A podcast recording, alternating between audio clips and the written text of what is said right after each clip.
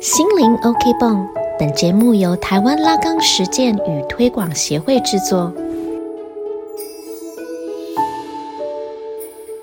欢迎大家收听我们心灵 OK 泵的节目，我是主持人 Vicky 陈玉山智商心理师，我是于祥元于医师。我们今天要来跟于医师聊聊有关失落的这个主题哦。觉得失落这个经验应该是没有人能够避免。我听过一个说法，就是只要是这种任何的改变呢，或是不连续的经验，比方说你今天身边的这个人还在跟你说话、吃饭、聊天，但是明天他不在，他就消失，那这个不连续就会让我们非常的。困惑好像很不真实，这样，那也有可能一些资源的丧失，就是也都让我们觉得这个改变不是我们原本熟悉的那样。所以，呃，失落如果比较广泛的定义的话，好的事情也可能都有失落。比方说，你可能呃进入下一个升学的阶段，你就会失去你旧有的生活的连结，或是或是你结婚了，那你就失去了一个单身的生活样态。哦是你升迁，但是你跟原本的同事就变成不一样的关系。我印象很深刻，我曾经有一个朋友跟我说，就是他换一部车子，哦，是一个新车嘛，那但是他呃必须要失去他跟着他很多年的那一部旧车，在结束的时候他就流下眼泪，这样，因为他这个车子可能跟他一起度过非常多的回忆。对我觉得每个人如果稍微留心一下，应该都有类似的体会。这样，于是有没有想到什么样的失落你有注意到的？嗯，对哦，所以我在想，每个人从出生到成长，然后到衰老，就是生命的每个过程，确实都持续的一直在面对各种各样的失落哦。那当然有时候是我们可以预期，那有时候就像你讲的，可能是突如其来的意外的。啊，或者我无法掌控。那当然有一些失落是具啊，比如说物品啊，我们喜欢的事物啊，那也有可能是更多是人，比如说来来去去的。哦，不管是生老病死，哦，或者是说这个一个关系的结束，哦，那当然有些是更抽象，或是更隐微的，哦，像你刚刚提到的，呃，某个我们的身份的认同，哦，或者是我们某个角色，哦，我们某个价值观跟信念，啊，甚至是抽象的一个时间，哦，某一个场所，熟悉的一些地方，当然，哎，甚至有可能是宠物啊，哦，或者说灵性层，那。这一每一个阶段，我在想说，哎，这个失落既是无法避免的，但好像又是一个很重要，每个人更新或者是改变的一个关键的一个必要部分。像于是的说法就是，哎，这个失落其实也也会给我们一个转变的契机哦，所以它好像是一个必然要完成的事情。我看到一本书，他就说。悲伤也是一份艰辛的工作，这个我觉得华人的社会就比较陌生，好像我们有一种那种越挫越勇，然后风雨生信心的这种规训，所以我们要把悲伤看成一个任务，或是我们需要去完成它，好像很多人是不习惯的，然后觉得悲伤是脆弱的，然后是需要遮掩，然后最好忽略它这样。但我举例如，如果是失恋，其实我真的觉得失恋也真的是一个很大的创伤哦。如果你是非常投入这个感情的话，我不知道。大家还有没有印象自己曾经的失恋？可能那个悲伤会在你没有预期的时候突然就侵袭过来了哈。然后有时候突然在某些时刻太太强烈，让你很困窘啊，会会突然哭或者怎么样。这个艰辛的工作，如果我们不去完成它，我这个书上的比喻也很有趣，它好像。就很像那个洗碗槽里面有很多脏的碗盘，那你不想碰它，你就放在那边。可是明天呢，你还是不想碰它，它就还是放在那边。但是如果你想要有好的生活，你要继续下去的话，你总是还是。得把它洗干净，把它归位。悲伤好像很很像这么一回事，然后它也会改变我们本来对这个世界的一个认识。嗯，会觉得好像变得不一样了，然后嗯没有办法再去信任它，或者是我们身上的一部分就跟着死去了，因为那个可能是你跟他跟对方连接的那个部分，所以你也需要认识认识自己新的一个自己和你跟这个新的世界的连接。所以好像有一句话就说：“哎，时间能治愈一切。”我曾经相信这句话，但是我越来越嗯。年长就觉得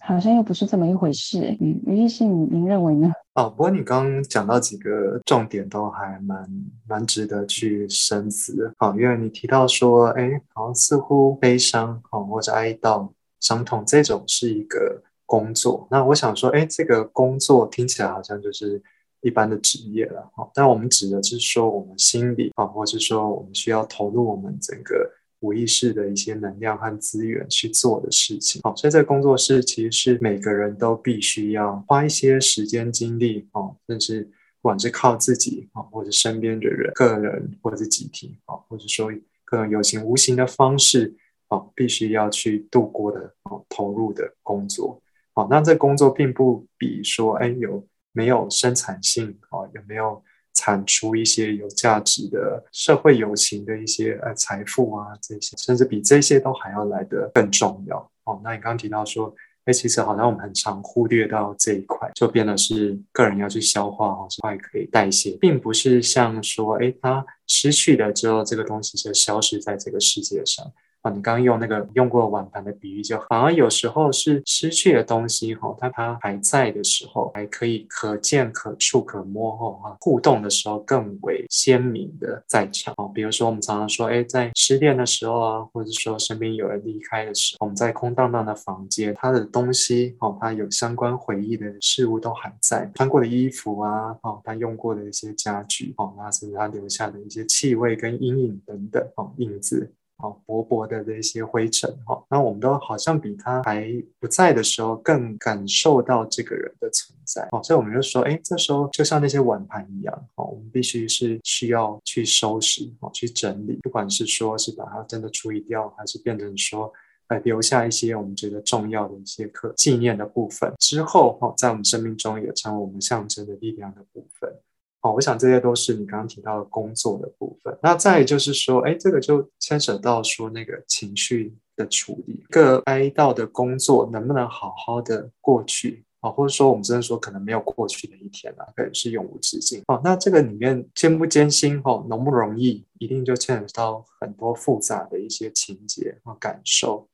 哦，比如说提到说，哎，可能悲伤的后面有更多压抑的。哦，或是没有注意到的一些感受，好像我刚刚提到说可预期的不可预期，比如说不可预期的话，那我们就常常会牵扯到的自责啊，哦，怪罪啊，罪恶感啊，哦，为什么没有早一点发现，早知道该怎么做就好，或者说，哎，其实我们过去跟个离开者、失去者的一些关系、隐藏的议题，哎，其实最后才浮现了，哦，我们曾经对他不够好。哦，或者他对我有一些觉得有埋怨的地方，其实也来不及去说，哈，来不及去表达，啊，甚至说，哎，可能我从来也都没有注意到的，对他的爱恨啊，哈，复杂的这些难以辨析的一些情愫，这时候就反而是用一些回忆啊、闪回梦境的这些方式反复的出现，哦，所以我想说，哎，这个悲伤它能不能够过去？就我们要去看待，说我们能够去体验，哈，或是去跟我们这样的。情绪相处的一个质地啊，或者能不能有一个好的一个过程？好，那提到这个过程，我就想到那个你讲到的这个仪式的部分啊，就是说，哎，不管怎么样哈，我们有一个过渡的阶段的时候，其实都需要一个私人或是公共的仪式。十点的时候找亲近的朋友诉苦啊、买醉啊，或者是说到真正的过世的时候的丧礼哦，甚至说你刚提到说，哎，可能升迁的仪式。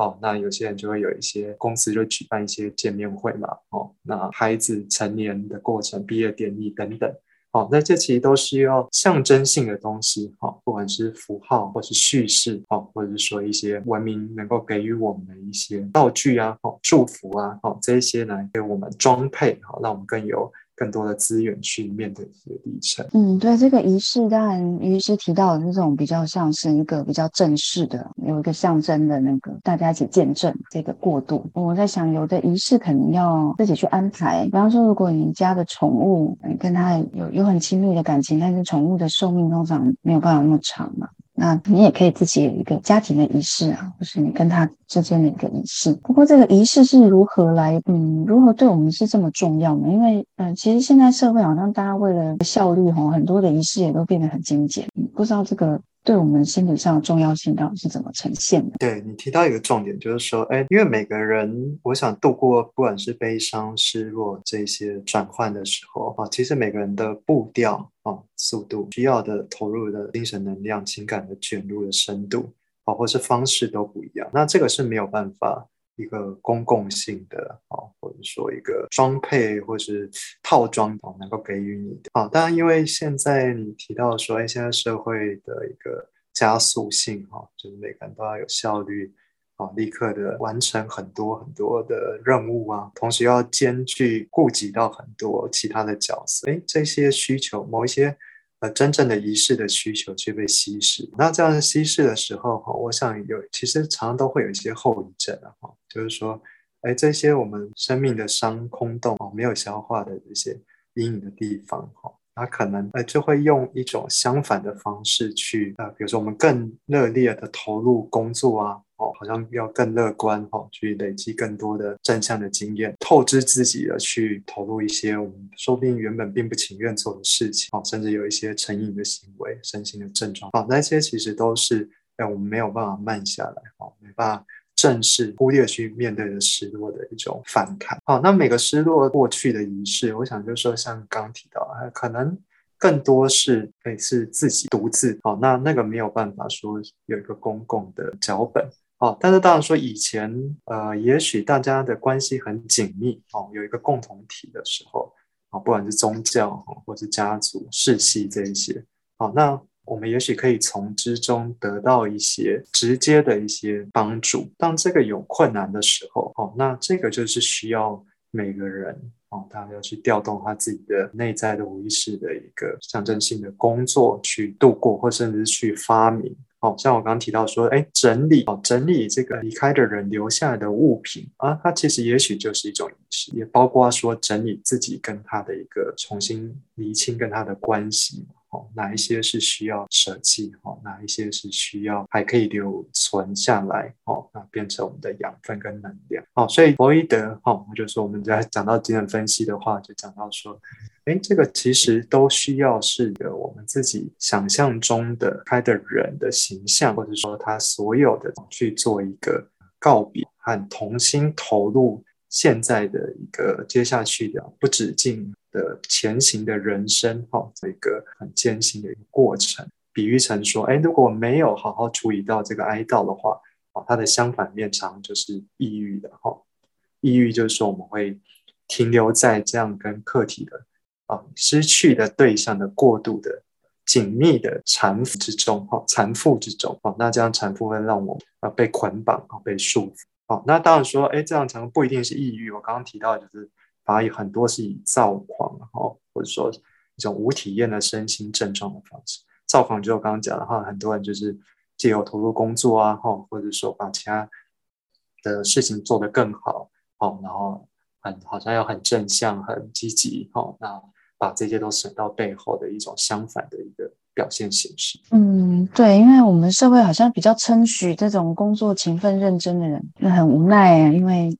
好像这样比较有生产性，这样子哈，所以可能他过度投入工作，别人也不见不见得觉得是不好的事。那这就让我想到说，如果是家人其中一个家庭成员他啊他去世，那么可能每一个人的反应就会很不一样，就是处理这个悲伤的反应就很不同。那于是刚刚说的，可能有的人他会比较投入工作，或是用其他的事情来反向的去隔开，或者是怎么样。有的人会嗯非常的抑郁哈，那有的人可能比较积极。的来面对这个哀伤了，所谓我们以前印象中的好像互相扶持的这件事情，其实也会有很大的考验的。因为，嗯，你想象嘛，如果你你在沉浸在这个哀伤里面，但是另外一个人正在工作，或者他他去运动，他去找朋友，你会觉得你很被。丢下，或者是哎，你要不在乎这件事情嘛？你一点都不哀伤哎，你是一个自私自利的人。那我觉得，我我们如何消化哀伤的任务，然后还有每个人的步调是那么不一样，以至于我我会觉得，哎，好像有些教科书在谈啊这个失落的这件事情啊，在谈到与人连结的这个重要性的时候，我会觉得，哎，好像是很理想化的情况。实际上，我们如何看待这种可能每个人的速度不一样啊，或者是你你不一定能够跟他分享这样的一个经验啊，甚至你可能会。为了不要碰触这个经验而不想去跟他分享，不想听到他说这样，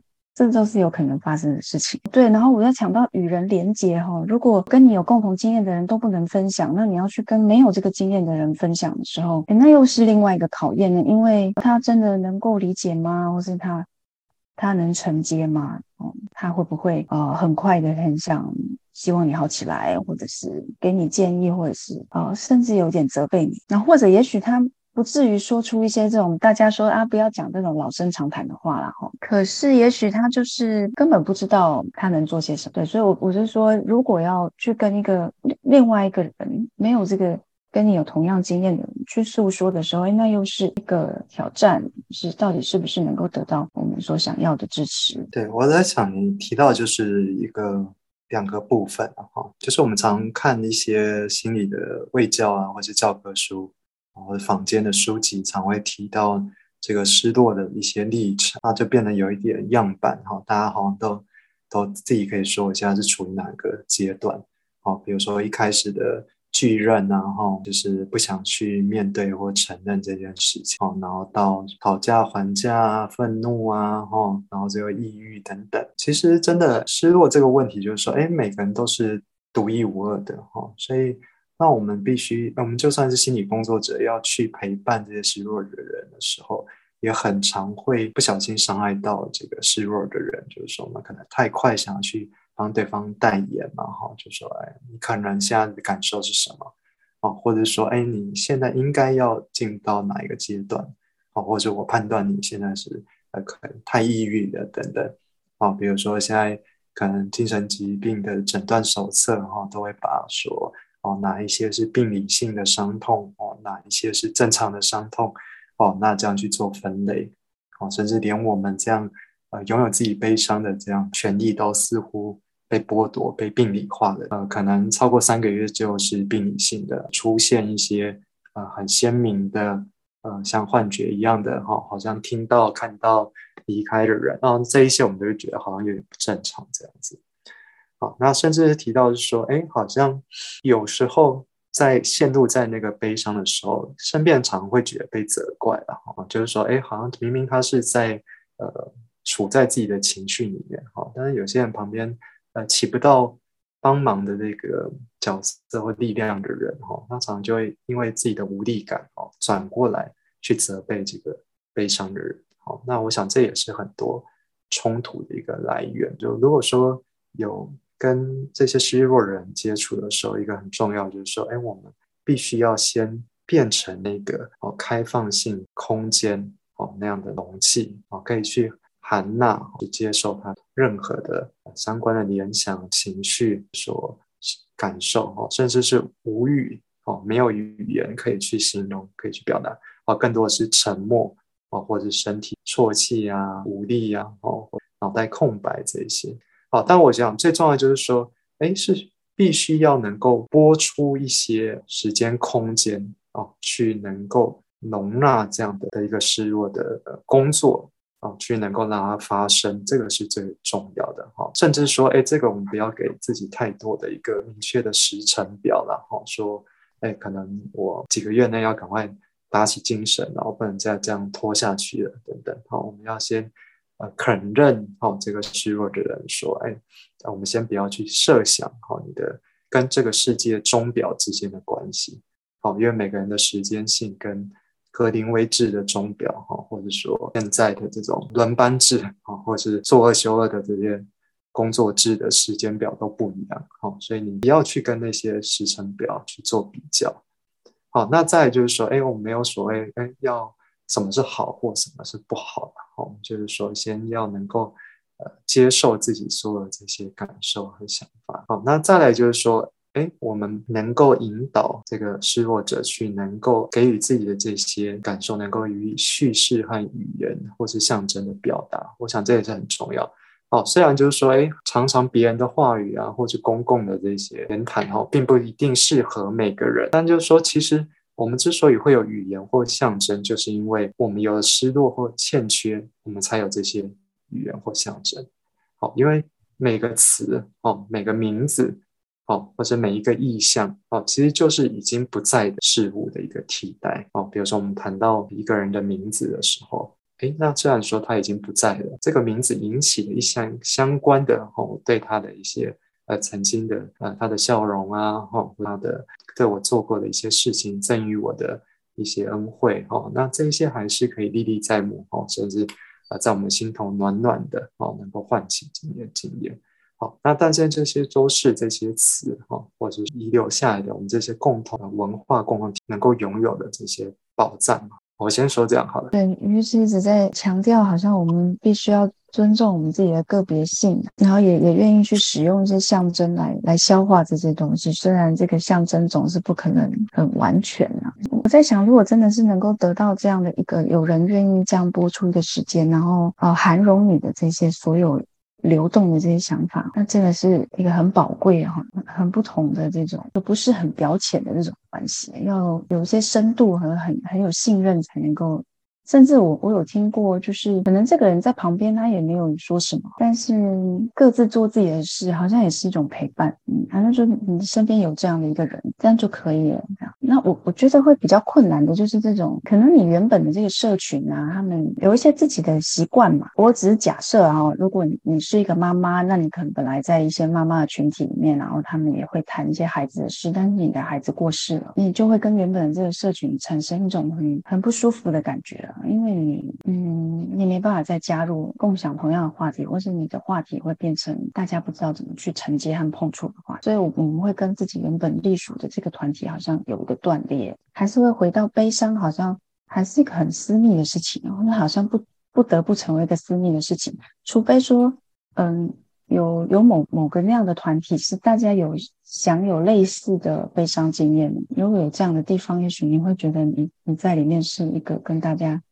很相似的人，我不知道台湾可能看起来并不是那么普遍。我我我总觉得好像呃，比方说美国啊这样的地方，好像很容易的就可以有各种各式各样的社群。不知道这是不是对我们的那个悲伤可以度过，或是要去哀悼，会有一个很大的，好像一个避难所一样的设置。我之前其实反我觉得现在任听中好像有那个关于宠物的哈，很多。宠物过世的时候，哎，其实他们有很多台湾有很多线上的，或者说实际他们喜欢这些宠物的一些饲主，他们有自己的聚会啊，或者会甚至会讨论啊，跟兽医师一起啊，或者跟动物沟通师一起哈，他们有一些相关的一些连接啊，所以我在想说，哎，其实。也许之后这也是一种新的人都需要有的这样的一个支支持的一个来源，这样就是说你刚刚提到哈，既是呃保有自己的个人私密性哈，但是有一定的共通性。那这样的共通性也许不是以前的宗教哈或者文化仪式已经可以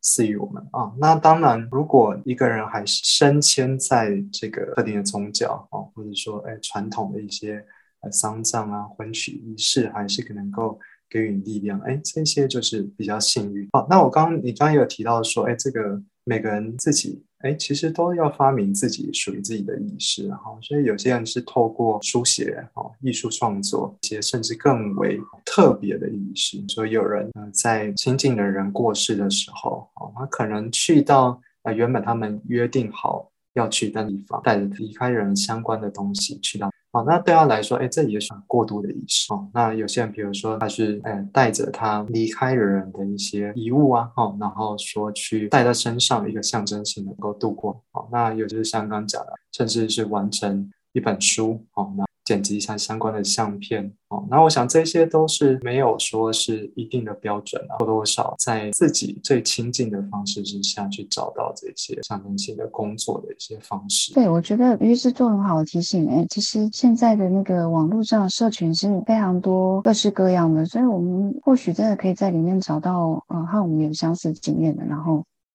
嗯，我们就没有那么容易陷入一个很很孤单的处境。刚刚于医师谈到了这种好像书写啊、艺术创作，这个也是我们以前比较没有想到的。如果我们去创作一些东西，或是带着这个过世的人的一个约定啊，我想这个其实对我们个人也是很重要的一个记号，我们生命很重要的一个印记。我想谈一下这个有关死亡这件事情啊，也就是因为我们大家想到那个失落，当然是各种关系的失落啊什么，但是好像这个哀痛，尤其是在这个。疫情哦，其实大家好像慢慢的麻木，就是每天都看那个数字啊，多还是少？从从一开始我们是希望清零的时候，到现在好像每天三万多，我们也是说疫情趋缓。然后，但是我想每一个数字代表的就是，比方说死亡的数字啊，每一个数字后面就是代表个生命消逝，然后它后面是一个家庭的一个伤痛。究竟究竟我们是怎么看待死亡的呢？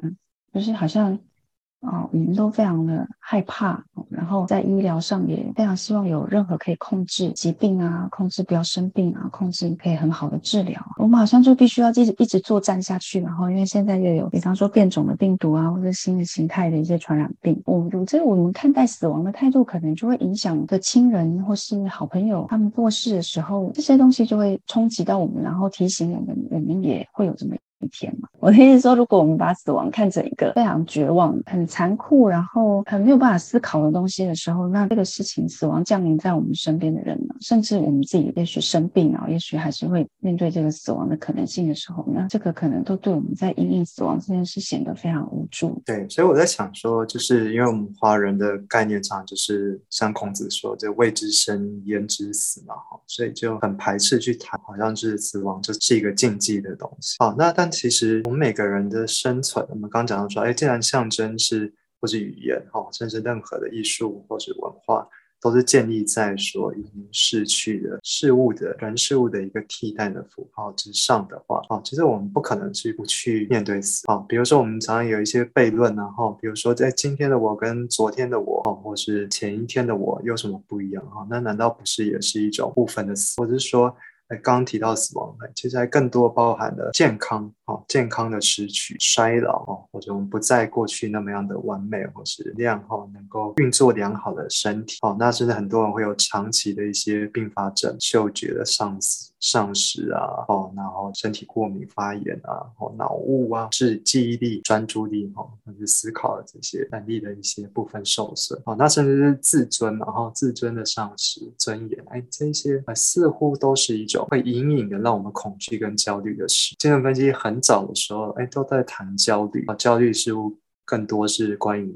身体受伤残的哈，严格相关的教啊，那当然也有关于说，哎，我们失去的爱的客对象哈，或是对象的爱的一些焦虑啊，那当然也有人提到说，哎，可能出生本身就是一个创伤的焦虑，但其实所有到头来哈，其实都有相关的。今天提到的就是关于分离或失落，甚至是死亡的焦虑啊，所有的。这些焦虑的背后，哦，都面临到这样的结束、结束，或是终归虚无的这样的一个焦虑。好，那甚至有些人说，哎，这个是只有人类才会特殊拥有的。就说，哎，这个既是我们的不幸，也是我们的智慧，或者说这个使我们区别于其他动物的一个重要差异的。哈，就是说，哎，我们很早的时候，其实在一定的岁数的时候，哈，就开始。面对到说，哎，这个有可能消失、死亡的可能性哦。比如说，在更小的时候，哎，这一些是以一些莫名的恐惧出现，说怕黑啊，哦，怕鬼啊，或是怕家人出现意外啊，哦，怕去学校的时候家人消失啊，这些。那其实我们越不去面对这一些的死亡的风险或是可能性，那这一些其实越会笼罩在我这个生命之中，哈，这个出其不意的这样子的袭击影响我们。哦，所以呢，要我们要怎么能够去？谈这个死亡，去看待死亡，或者是说，哎，为能够在我们生活中去去先预先的先认及说失落的可能，我想这也是很重要的一个部分哈，就是一个一个成熟的人哦，主体哈，或是一个文明社会哈，都是必定要慢慢能够去朝向的哈。比如说，现在越来越多会谈一些预立遗嘱啊，哦，或者说这个捐赠大体，然后是说，哎，这个。你去设想死后的生活有些人就会去寻求灵性或宗教的。哦，那如果说是无神论的话，哎，那也有可能有自己的的一些安排。先讲这些。对，我觉得对死的态度，大家慢慢在改变嘛。嗯，就是从那个比较传统的土葬啊，后来大家会接受，就是就是就是火化嘛，然后甚至我会听到很多这种呃树葬啊，希望可以撒在海上啊。可见好像死亡它的可怕，大家会担忧的事情，可能比死更可怕的是活着没有品质的这件事情。那还有就是死亡是一种分离，那这个就会再回到我们说的哀痛，哀痛是因为分离，那我们没有办法。永远的在一起。其实我刚本来想提一下，还是会有好的面相啊。虽然我们可能不会这么快经历到，比方说几十年的伴侣，在他离开之后，你可能会发现你的生活还是多了一些可能性。因为也许有一些事情是你们两个在一起的时候，另外一个人不喜欢，所以就没有办法去做的事。那你重新跟这个世界连接以及投入的时候，还是会有很多惊喜。你会觉得哦，原来以前没有机会尝试看看。但是这个分离，我我觉得。还是会让我们很逃避去想，有一天我们会跟我们所爱的人分离了，谁会先，谁会后？其实后来都很难说，就是很多白发人送黑发人的事情还是会发生，你没有办法去控制这一些。好像刚刚于师谈到这个灵性的层面，以及好像我们需要有一个自己的相信，不管是一个宗教或者是你你自己的一个信念，可能死亡会让你需要去思考。嗯，对于分离这件事，对于你要如何离开这个世界这件事，可能你都会有一些想法。这样，所以我想你提到说，刚刚联想到的是说，哎，现在社会哈，你刚刚提到那些数字哈，就是说似乎有两股趋势了哈，就是一股的话是相反的好像把把这些死亡都化成是统计数字哈，这些很抽象的哦，可以去分析、去研究、探讨，然后不管是用医学、公共卫生哦，用各种甚至优生学的方式去控制。哦，每个人的出生啊，哦，每个人的生活，你说的生活品质，然后离病率，哦，或者并发症的比例，然后以及死亡预期、复发率等等这样子，哦，那每一个人都变成是数字的一小部分，哦，但是更实际的来说的话，哦，每一个名字，哦，每一个专名，哦，都是一个很独特。哦，甚至说是一个更很神圣的一个一个象征物，所以就是说，哎，每一个命名哈，都是不管说它是承接的上一辈的哈，或是很多人的一个欲望，说哎，你的出生哈，那你的每个过程啊，这些都负载了哈，或是被赠予的哈，或者是说被压中了很多人的一些帮助啊，或者恩惠哈，当然说也有可能是很多的一些。负面的东西有可能。那这个这时候就牵涉到说，每一个失落的过程、分离的过程。那你刚刚已经一开始说到的，就是说，哎，它牵涉到不只是那个离开人哦，还有说是自己的一部分跟那个人深爱的或者相恨的那个部分自己的死亡。那这个是一定是一个自恋的一个伤害。那指点就是说，我们既有把对方当成客体对象去爱的部分哦，但一定也有是有着，就是我们以自恋的方式去爱着对方。的部分。啊，不管是我们理想中的对方，或是我们理想的爱着对方的那个自己。啊，所以这个就会有双重的工作，就是说，哎，除了说是一个外在的框架哈，比如说我们生活的安排啊，我们生活的重心哦，价值排序。啊，那另外一个就是关于自己的定位。哦，所以也有可能在之中有一些自由和解放哦，或是改变。啊，比如说你刚刚提到的说，哎，这个。呃，过去可能都是以这个另一半为重啊，哦，或者说都有一些负担和责任哦，这时候就有所转换。我觉得，哎，那我现在就不能依傍着过去的这样的自己哦，我也许之前的安排全部是随着另外一个人哦，但是我现在要重新为自己的新的生活负责哦，那我重新考量说，如果是只有我自己的话。哦，我要是怎么样的人，我要过怎么样的生活，这样会不会是一种背叛？哦，像有些人就会自责，说就不能太快乐这样。哦，那或者说，哎，这是一种。这个其实我潜在就已经这样想了，哦，所以过去我一直没有意识到这样我的负担，哦，所以有些人就会陷入这种很深的罪恶感等等，好，那或者说，哎，我们是完全是没有，就哎觉得这个新生的生活让我过得很好，哈，那这都没有一定的绝对值，然后因为这些都会紧密的这个交织在一起，哈，难以去区分，哦，但我想说，哎，这样新生的自己的时候，哈的诞生的时候，哈，那必定也要让说过去的。消失的那个自己，还有那个对象，哈，能够以一种转换的方式陪伴自己。